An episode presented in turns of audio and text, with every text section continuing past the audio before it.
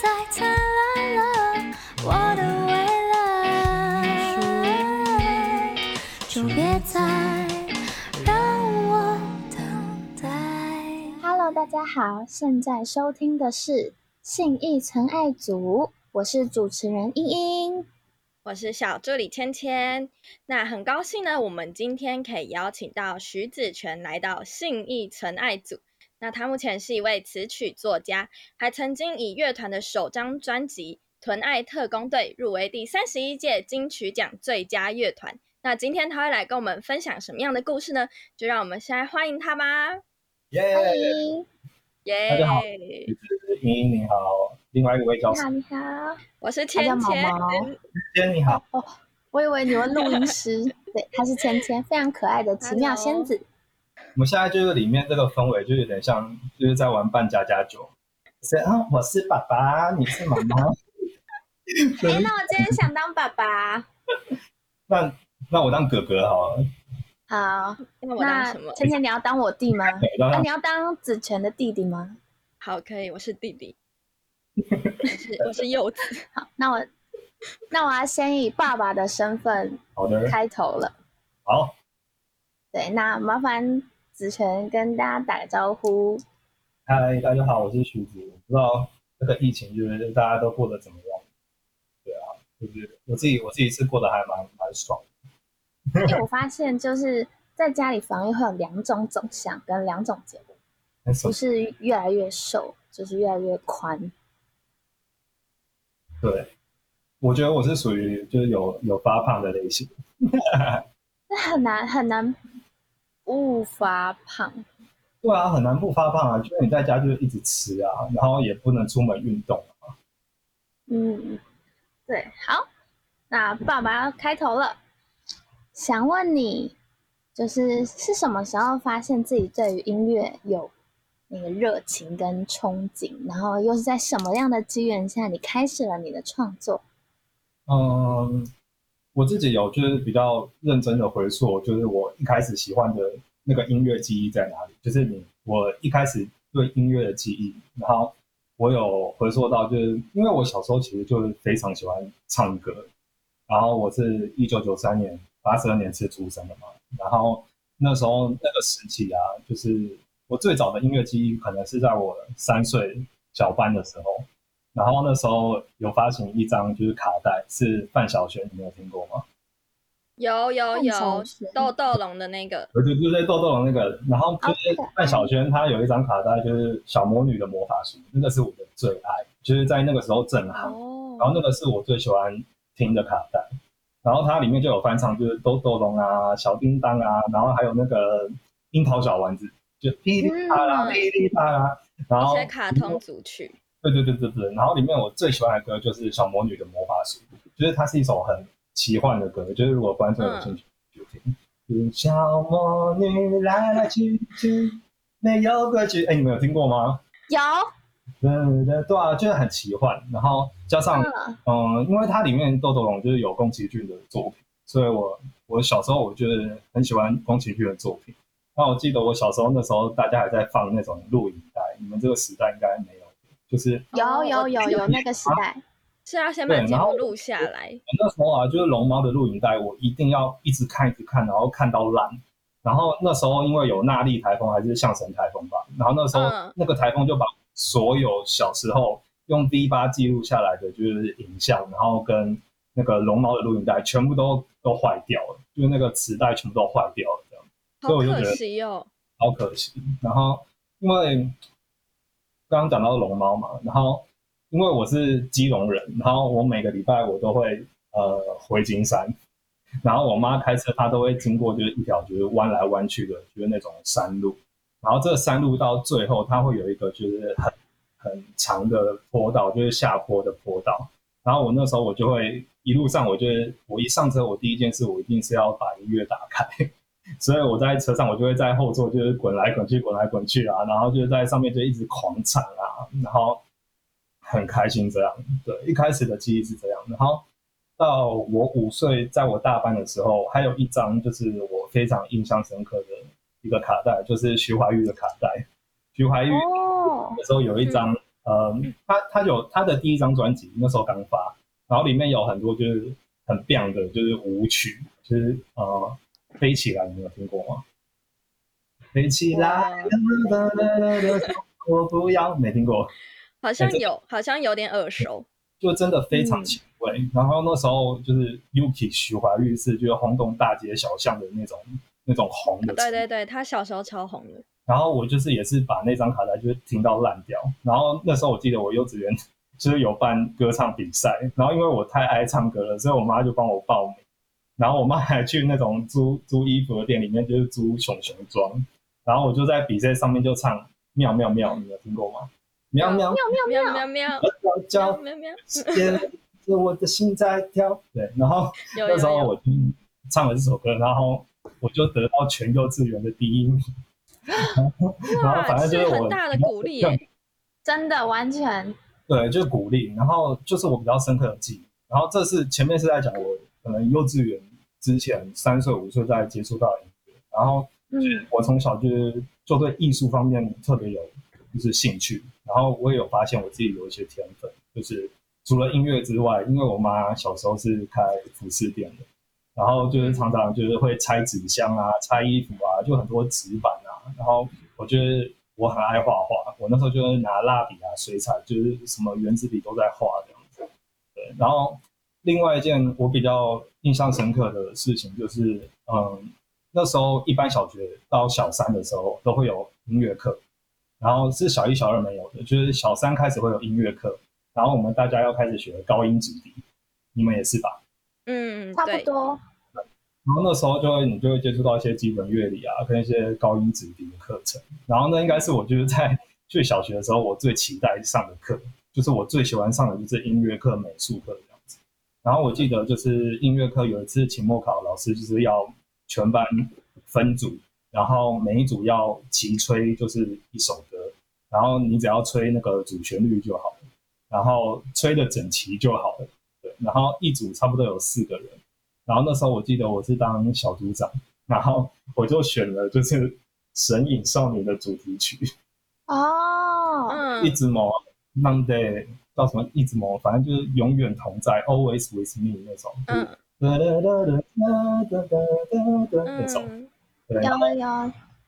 然后别组都是一起一起吹那个主旋律吧，然后我就我就突发奇想，反正我就很天马行空，然后我就把这首歌就是。编成了四部和声，就是四部和声。例如，它的主旋律是哒哒哒哒哒哒哒哒，然后我就会帮我就是小组成员，就是每一个人都要跟我吹不一样的，大家不能跟我吹一样的。这个这其实对就是一般来说其实是有点难，就是有点强人所难。因为我那时候根本就就是想到这部分，我就说不行，我们要练起来，我们这样我们就可以就是很屌，就是我就觉得很好听这样。好有然后那时候。对对对，主旋律就是噔噔噔噔噔，然后我就说另外一个人要吹那个哒哒哒哒哒哒哒之类的，就是你要对你要跟我搭那个和声，因为我就是小三的时候，我就就加入了合唱团。对，然后那时候其实我没有学过就是任何什么乐理什么之类的，我只是就是因为我参加合唱团有一些和声上面的音感。然后我就把这个运用到我的就是音乐课上面，然后后来就是我们吹完之后，就是成绩出来，老师就是选我们这一组就是第一名，所以我觉得那时候我其实就是我在音乐跟美术上面我得到很多成就，因为就是常常拿到满分啊，或是常常被老师称赞，对，然后就因为《神隐少女》这个主题曲的，就是期末考，老师就是给我一个评语，就说，哎，就是你是我的同才。然后那时候我小学的时候，其实我不知道“同才”到底是什么意思。我后来还去查词，就是“词海”。然后他说：“哦，同才是同辈的意思。”可是我小学还是不知道。我是到后来长大才知道，哦，就是老师在称赞我说：“哎，我们有相同的兴趣，然后我们可以教学相长这样子。”对。然后后来就是就很多因缘机会，就让我一直觉得，哎，我好像跟艺术方面有这样子的连接。然后冥冥之中，我也是一直往这样子的。成就感前进，对吧？然后，哎，我这样会不会超时啊？因为我有一些很多事情想分享。嗯，不会不会。那我继续讲哦。我刚刚可以可以。国小嘛，那我现在我要讲的是国中。国中就是国中的时候，我有一个就是很迷恋的女神，然后国中就对有恋爱的感觉对，了。国中就情窦初开。可是我到后来，觉得我真正就是去谈恋爱之后，我发现，嗯，这个也算爱吗？这应该是喜欢吧？我也不知道。反正重点是，就是我国中，反正我就是喜欢的女生。然后那时候就是有那种雅虎奇摩部落格跟那个无名小站，你们有用过吗？嗯，有有我有我有，对对，还有什么好怀念哦。天空部落，对 啊还有，那个小番薯，哦，小番薯对番薯藤超可爱，番薯就是电藤对电脑课我都会用。对，然后就是那时候无名小站，然后那时候国中其实那时候就已经开始就是盛行火星文这件事，对，然后那时候就是，可是除了火星文，其实还有一派的人，他们是会就是文青派，就是他们会在部落格上面就是用行诗的方式，就是疏解心情，就可能两个字一行，然后五个字一行，然后一直分段，一直分段这样子，就是写日记这样。对，然后那时候我很迷的那女生，她呃是国文小老师，然后他文学的造诣非常好，然后他作文永远都满分，就是我很欣赏他的就文笔。学霸吗？他是学霸，他后来上辅中，哦，然后因为呃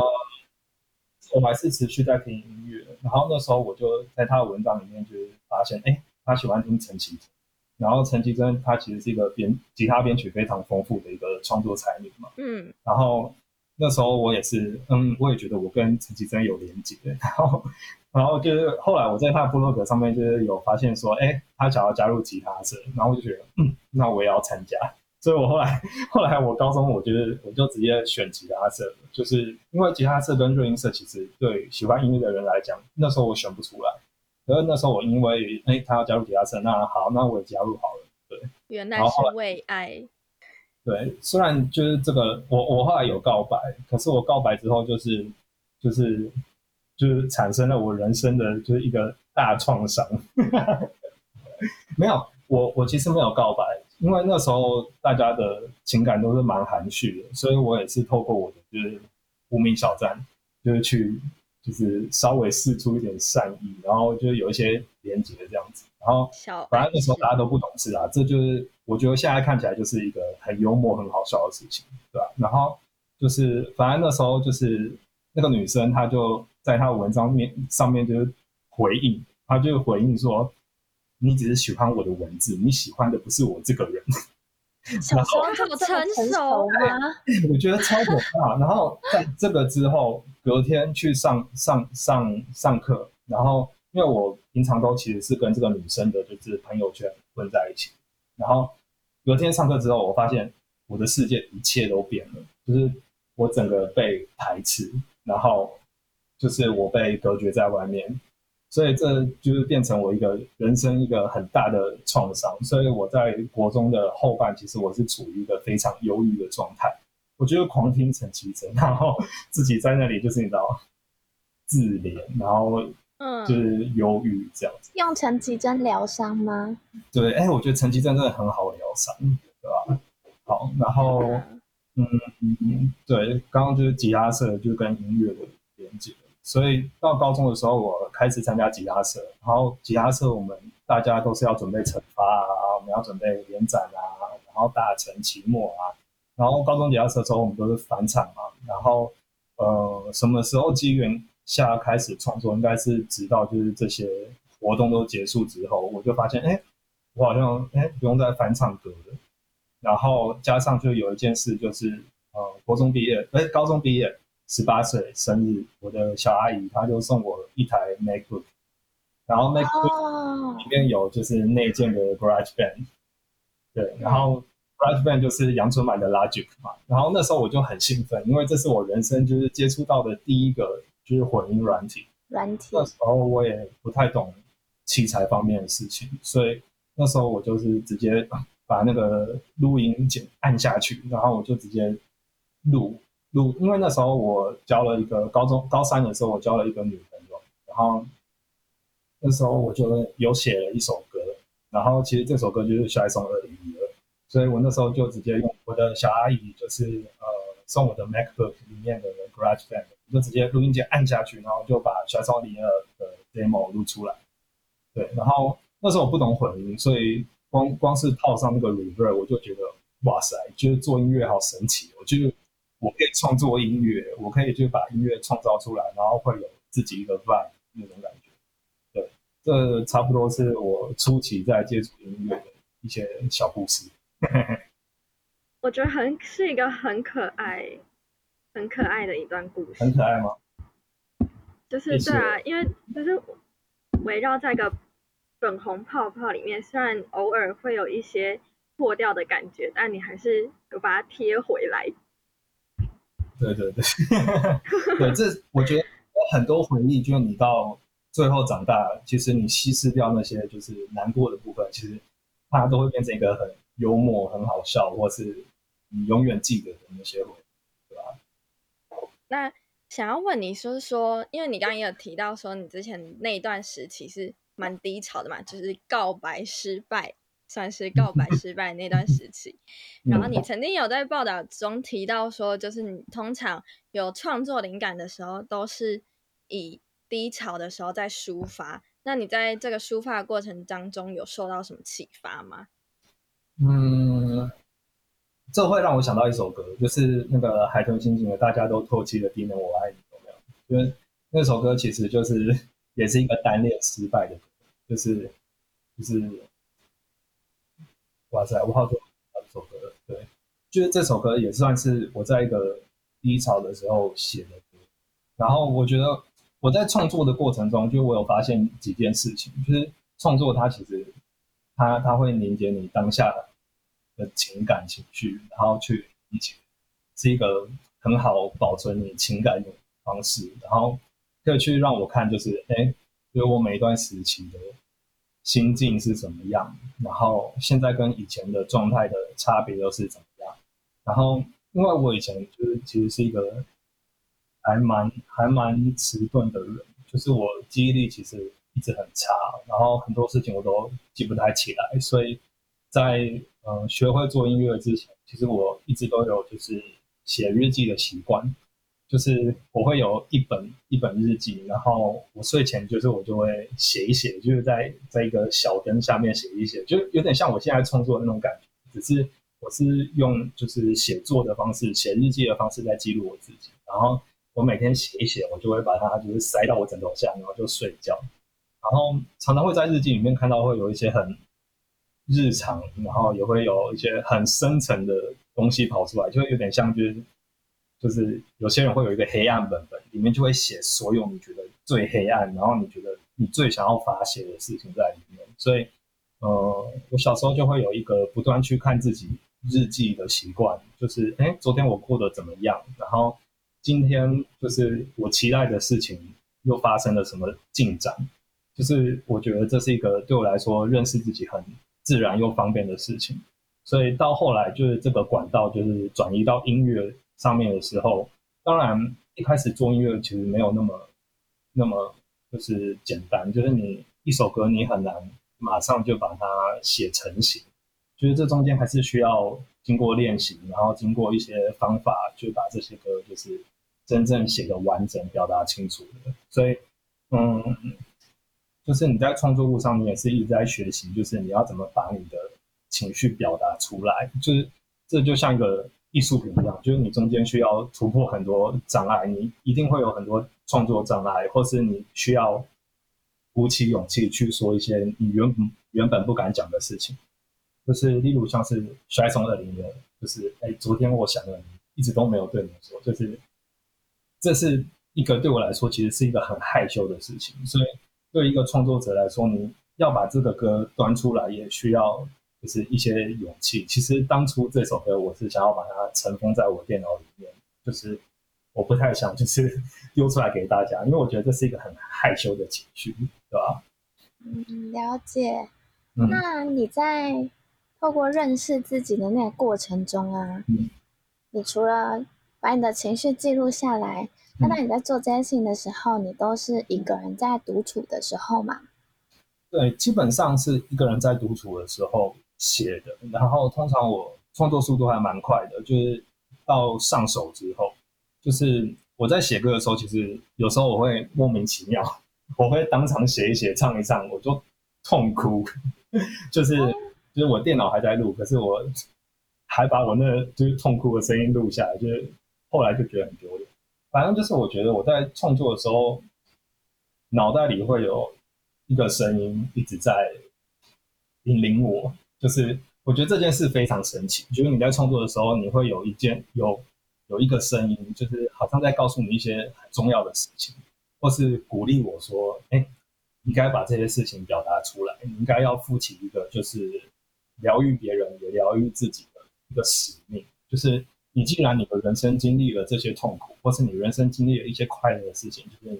你必须要把它记录下来，然后让呃听到的人跟你可以一起呼应，然后你要把你就是想要。”呃，聚集在一起的人一起聚集起来，所以，嗯，通常在这个 moment，就是我听到这些，我觉得可能是来自我潜意识的声音，就是我就会觉得，嗯，我要马上记下来，因为我现在不记不记下来，这种灵感是非常容易消失。就是我觉得我是，我到后来我的自己的兴趣，对兴趣，就是我会很喜欢，就是。就是从我的潜意识里面挖掘一些比较哲学性的意象，或是一些哲学思辨的东西，然后去写成一首歌。所以有些人会常常会说：“哎，看字面真的看不懂的曲子歌词到底在写什么。”或者是，可是我也看过一种说法，就是大家说：“哎，听我的歌就是要听一个 key，就是要听那个频率，或是你知道，有时候那个频率就是你听歌，你你说不出来是怎么样，可是你就觉得。”我跟这首歌很有连接，对吧？所以我几乎没有因为要写歌而写歌，或是我自己任何框架或主题，觉得哎，我今天要写一首叫做《花》的歌，没有，就是我都是当下非常自然写出来，然后最后再帮大家点上一个标题。我觉得我的创作就是自然成吧，对吧？就是这样。对，嗯，是一个很真实的情感流露在你的创作里面呢。自己跟自己的对话，对，嗯，那就是想要再另外问，其实也其实也蛮好奇的，就是说你从创作一开始创作第一首歌《Shine Song》到现在啊，你觉得你在作词作曲上面你有没有哪些变化？作词作曲上面的变化有诶，就是嗯，我一开始就是创作出《Shine Song》二零一二，然后后来嗯。一开始玩音乐是最没拘束，就是最没有框架的，所以我一开始我就乱写胡乱写，因为那时候我超爱听一些就是迷幻摇滚，或是去听一些呃数字拼贴，或是有时候甚至他们只是在呢喃有一些邓写的歌曲，所以那时候我就会我不我不要管语言这件事，就是我要直接嗯我现在想唱什么，旋律出来了，那我就直接唱，所以。它会衍生到，就是我玩的第一个乐团叫做五九四年。那五九四年里面，其实除了《摔上的灵儿》，其他的歌其实基本上是没有语言、没有歌词的。它只是就是我呃当下很自然的发出的一些语音。如果我现在就突然唱，你们也会觉得就我唱的东西很奇怪。就例如“哎知道”或者什么什么“巴拉欧西巴”，就是很很很很奇怪的东西。对。然后从这个东西开始，就是演化到后来，我玩的第二个乐团海豚星星，开始就是出现一些比较拼贴式的语法，就例如夕阳掉落，夕阳掉落在最后，我好像在上课哦，有种国文课的感觉，不会吗？不会吗？学到蛮多的。好 好，就比如好到海豚星星好了，就是夕阳掉落在到。夕阳掉落在最后，危险的几秒钟，只听得到你的呼吸声，或是这些拼贴。嗯，大家要唾弃的地方，我爱你应该也是，就是隧隧道走出来，我跳下，太阳已经不上来，但是为什么？哎，你们不知道歌词啊？但是为什么站在很笨的地方让你知道？反正。我到海豚星星，我开始会用一些哎大家看得懂的文字去拼贴出一些意象，可是它不是用正常的语法去连接起来。我觉得这是对我来说还蛮有趣的事情，因为我就是用语言在制造一个画面，你不用去刻意解析我的东西，你只要听我唱出来的情绪跟那些歌词意就是拼拼贴贴起来就好了。对，然后这样子作曲到后来，我自己一个人开始写歌，我就会，我现在其实慢慢往比较写实的方面在写，就是哎，就是已经变成比较像行诗了，或是。比较看得懂我到底在写什么歌词，对吧？中间的变化其实是这样。我觉得这这也是一个我在学习表达的过程。对，因为我觉得写词很难写，对吧？嗯嗯，那这样听下来，你其实就你的创作啊，跟你这个人都是一个很真诚，跟你当下想要表达什么，你就会表达出来的人。那你有没有曾经就是受到外界的眼光啊？就是因为感觉你是一个蛮做自己的人，比较不会受到外界眼光的干扰。但其实这对现代人来说是一个蛮大的心理的一个算是门槛过不太去的事情。我觉得，我觉得这件事我也是学习来的。可是我觉得，因为我本身我不是一个从都市长大的小孩，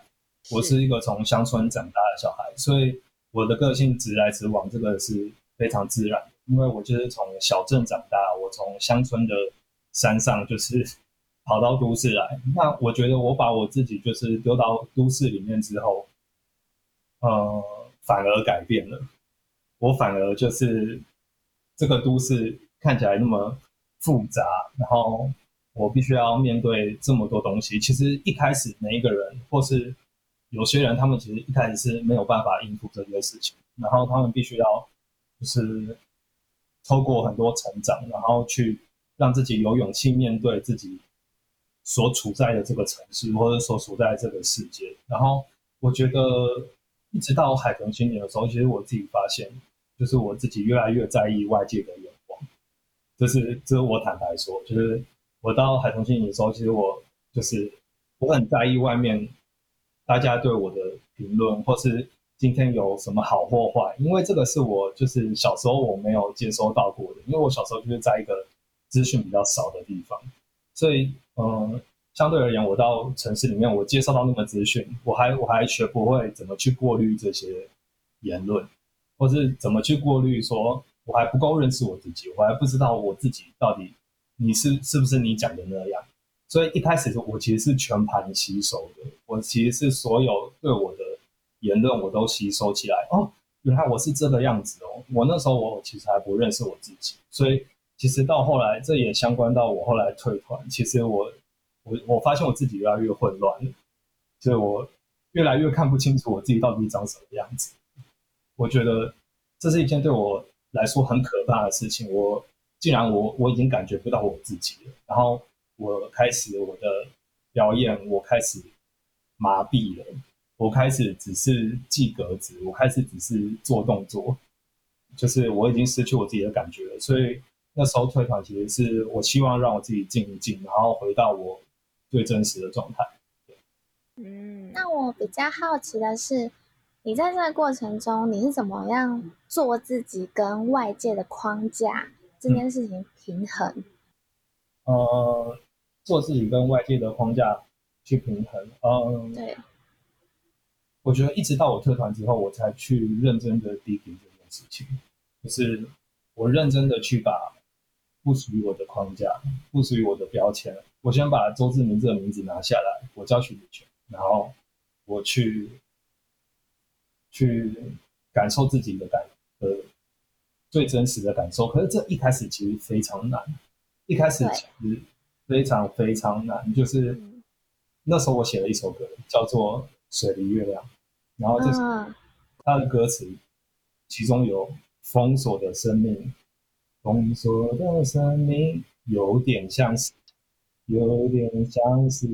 看不见的倒影。反正这首歌其实就是在写一个，就是我我已经感觉不到我自己，虽然我现在退团，我会造成一些话题，我会被这个世界。你为什么会这样？你为什么要这样？你为什么要阻断别人的梦想，或是什么事情？可能那时候我其实已经处在一个 我快要爆炸了，我我真的快不行了，所以我真的是撑到最后一刻，然后我才决定做下这个决定对。嗯，哎，我有回答到你的问题吗？有有有，我觉得很棒，就是你的经历跟你自己在对去跟着这个世界的变化是非常值得学习的。对，其实就是，嗯，把这些东西拿掉之后，然后我现在说实在，我只跟我自己比较，就是我现在已经可以去分辨，哎，哪些言论对我来说是不实，然后，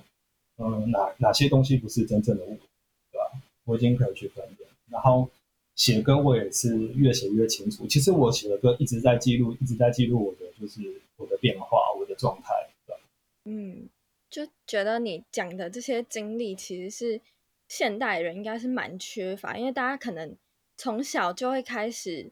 比如说考试啊什么，然后就会开始在一个比较的道路上，然后会觉得自己好像会没有办法，越来越没有办法做自己。可是你还可以在这中间，然后沉淀自己，然后把自己拉回来。我觉得是我们都非常值得去思考跟学习的一件事情。就是我觉得至少我有对我自己负责任，就是我把，嗯，我把这些名声，我把这些名利，然后把我所累积到的，其实我可以赚很多钱，或是其实我可以利用这些东西，我可以去赚更多钱。那为什么我不要？就是我觉得这就是我倔强的地方，因为我小时候我就是我小时候其实我一个我一直是一个边缘人，然后我一直是一个我觉得我自己是一个很特别的人，就是呃，所以我到下一个其实我自己会觉得我有一个使命感，因为我觉得世世界上一定有跟我一样无法突破这些事情的人，那我要透过我的歌告诉他们，其实我也有这个过程，然后我也有这些很脆弱，然后很很难过得去的事情，然后我并不想要在大家面前就永远是一个光鲜亮丽，永远是一个明星或者怎么样，就是我反而比较想要当一个就是可以照顾大家的大哥哥，然后帮你们先探路，然后哎，其实路可以这样走，路不是只有这一条路可以走，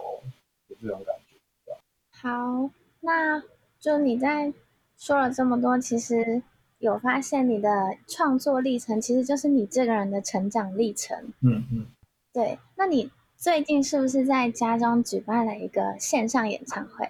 哦对，对，好，就是防疫线上演唱会。那你在那个筹备跟演出的过程中啊，你有发生哪些趣事吗？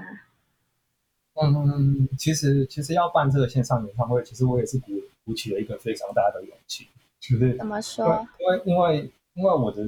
我的就是月亮其实是处女，然后我的太阳星座其实是射手，所以我处在一个很天马行空，然后我想要自由，然后又处在一个月亮处女，就是啊，我会想东想西，我会把所有事情、所有面向都想一遍，然后自己脑补超多的那种。所以我在办这个线上演唱会之前，其实我自己也是想的非常多，就是，哎，徐雪，你到底想干嘛？你你要做大事哦，所以那的那种感觉。所以，嗯，可可是其实我一开始要办这个线上演唱会的用意，其实是就是，嗯，我知道大家现在这个时期都还蛮困难的，然后，嗯，包括音乐家，然后包括我身边的朋友，包括我的粉丝，就是我相信大家在这段时间都是在突破自己一些心魔，然后，嗯，学习跟自己相处，然后学习去认识自己的这个过程。然后我觉得这个东西其实是跟我退团之后的感觉相呼应。然后其实我退团是在二零一九年的时候，那疫情开始的时间其实是在二零二零年的上中半部吧。对，所以我觉得就是我有提早大家呃早一点，就是开始去面对这些事情。然后我有写了一些歌，所以我会希望办这个线上演唱会，就是让大家感觉到，就是嗯，我我前面有在体验这些东西，那我把这些我体验出来的感受，呃，分享给大家。然后我也想要就是告诉大家说，就是你们没有很孤单，然后我很爱你们这样子。对，然后筹备的跟演出的过程中发生的趣事就是，呃，我第一次办这种直播表演，所以其实我自己对器材，因为我我其实是蛮野路子的，因为我毕竟不是从音乐学院出身，然后我也没有上过大学，然后没有学过任何硬体，所以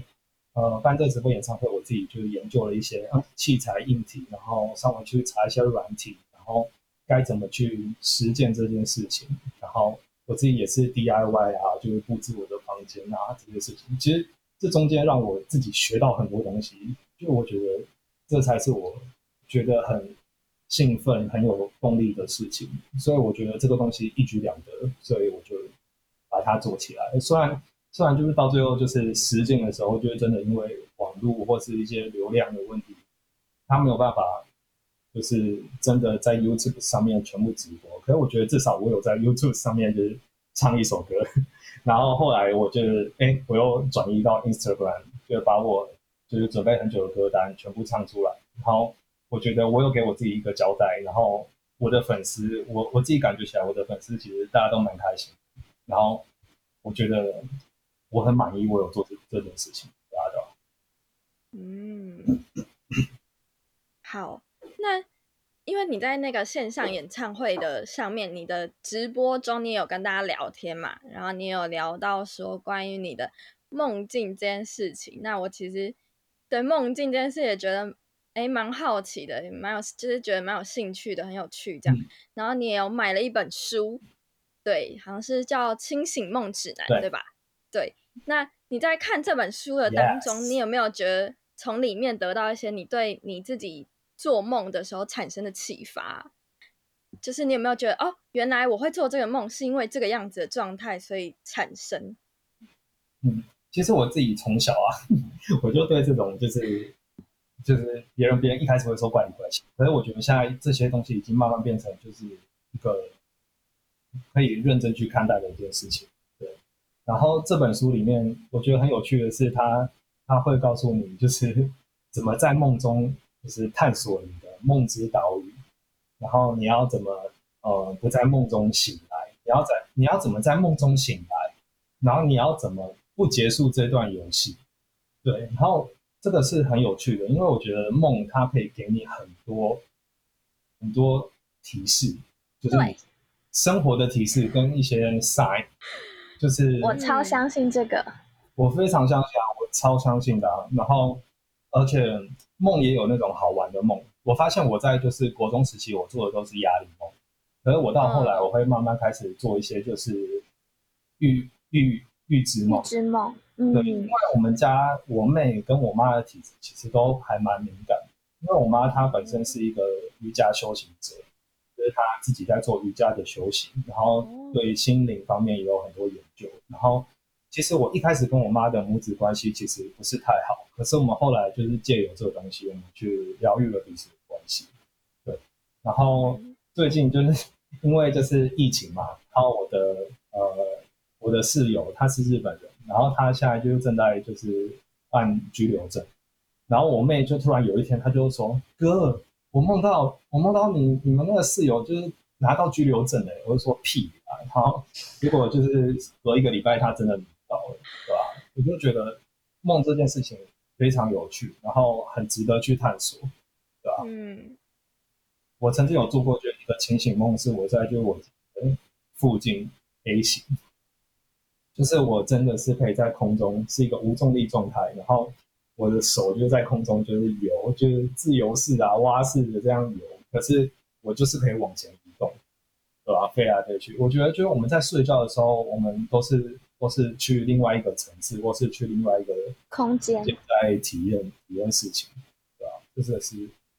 所以我并不并不害怕死亡这件事情，因为说实在，我们现在只是我们的灵魂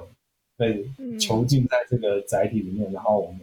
在地球上面生活去体验事情。可是我觉得也没有不好啊，因为我们以后我们可以到别的地方，或是在我们睡觉的时候，我们其实你们一定也有很多奇幻的梦。都是很多异世界的梦，对吧？我觉得那个都是很好的体验，对吧？大家可以好好去开发自己的潜意识。对啊，潜意识这个东西是一个蛮值得探索的东西，因为就是我们平常会意识不到，可是可能就是你内心最深沉的那个声音。期待更多更精彩的内容吗？那我们就下一集见喽，大家拜拜。